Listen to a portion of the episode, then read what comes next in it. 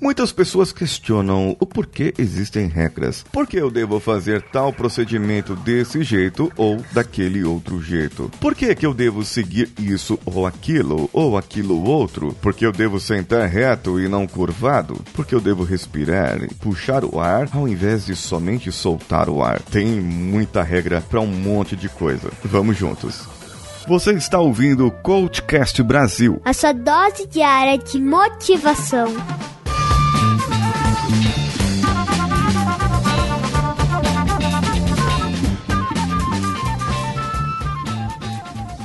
cvpravc.com.br, o seu currículo em outro patamar.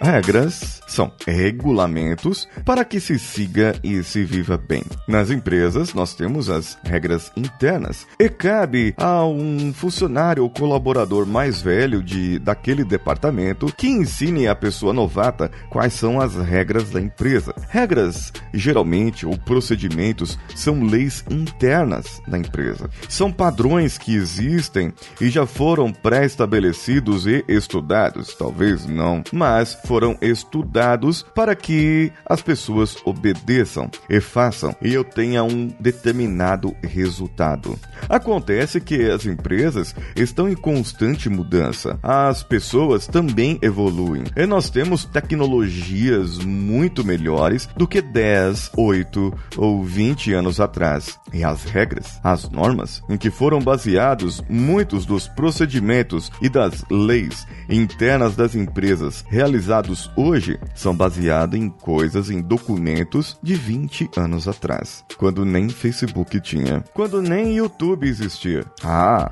mas as pessoas, elas mudam, evoluem e a empresa, ela procura então guardar aqueles padrões, aqueles procedimentos. Sempre foi assim. Eu não preciso mudar. É, Talvez precise mudar justamente porque sempre foi assim. Mas isso aqui é algo que eu vou falar amanhã no Coach Reverso. Se preparem, hein? O que eu quero trazer aqui para vocês é que quando for fazer uma regra, uma norma, façam coisas que possam ser cumpridas.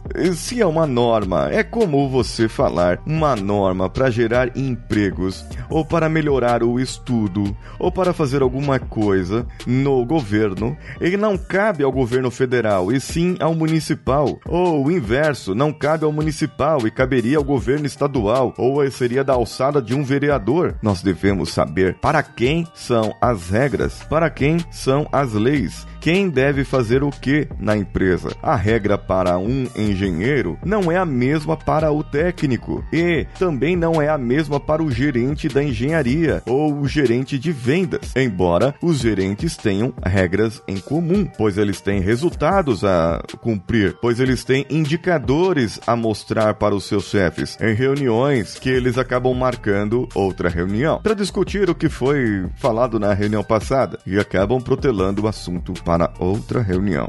É bem, isso também não vem ao caso. O que vem ao caso aqui é que nas reuniões eles acabam mostrando os resultados que as outras pessoas subordinadas acabaram trazendo. E para eu mostrar um resultado, eu devo ter uma regra que me diga qual é o indicador.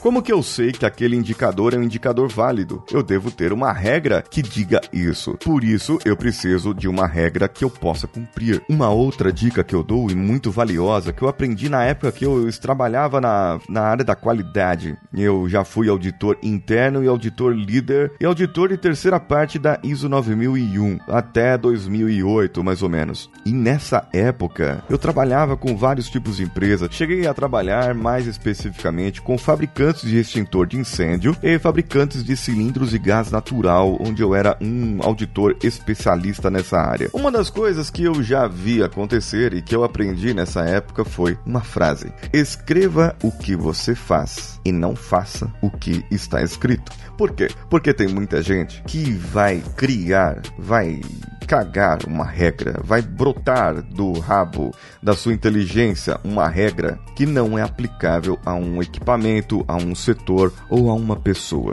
E chegando lá nesse departamento, setor, pessoa, equipamento, está tudo diferente. Não existe uma parte que era para abrir, não existe outra parte que era para apertar. Ou seja, o procedimento está errado, está incongruente com aquele equipamento. E vocês pensam que isso não acontece? Isso é mais comum do que vocês imaginam. E a gente pega isso muito hoje nas empresas. Eu ainda pego muitas coisas disso, principalmente quando vou fazer um mapeamento para confiabilidade humana. No caso aqui, o que eu vou fazer? Eu vou no equipamento, converso com o operador. Que equipamento é esse? Qual é o procedimento aqui? Assim, assim, assado. Ele me explica. Ah, o manual do fabricante diz que é para operar dessa maneira. Por que não se opera dessa maneira? Então o operador pode me dizer, não opera porque está desabilitado essa outra parte. Isso aqui nós não utilizamos. Então o operador vai dizer aquilo que ele faz. Nós vamos entender o que deve ser feito. E então escrever o procedimento. Infelizmente, ainda nas empresas há muitos setores com o rei na barriga. E quando você tem o rei na barriga, é bem, o rei na barriga vale um episódio especial somente sobre isso. Aguarde.